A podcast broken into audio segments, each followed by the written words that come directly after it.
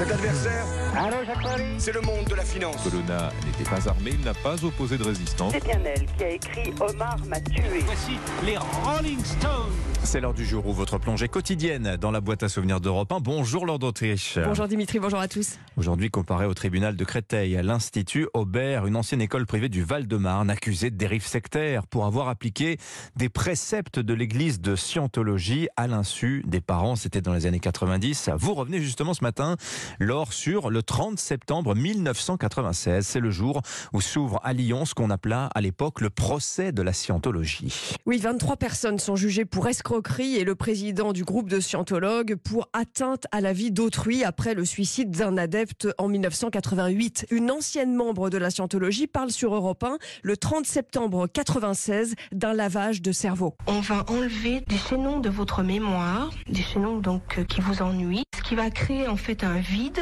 qui va être rempli par l'idéologie scientologue. Le principal accusé, Jean-Marc Mazier, un homme de 53 ans, se présente comme un homme d'église. Le dossier est vide, répond le porte-parole des scientologues, Marc Bromberg. C'est un procès en hérésie. Et vous n'avez jamais vu une église dont- auquel un coup fatal puisse être porté par une décision de justice. Pourquoi les scientologues échapperaient-ils à cette règle? Mais pour Janine Tavernier, qui défend les victimes dans son association, le sujet est très sérieux. Et c'est euh, quand même très grave parce qu'il s'infiltre absolument partout, dans tous les rouages de notre société. C'est très inquiétant.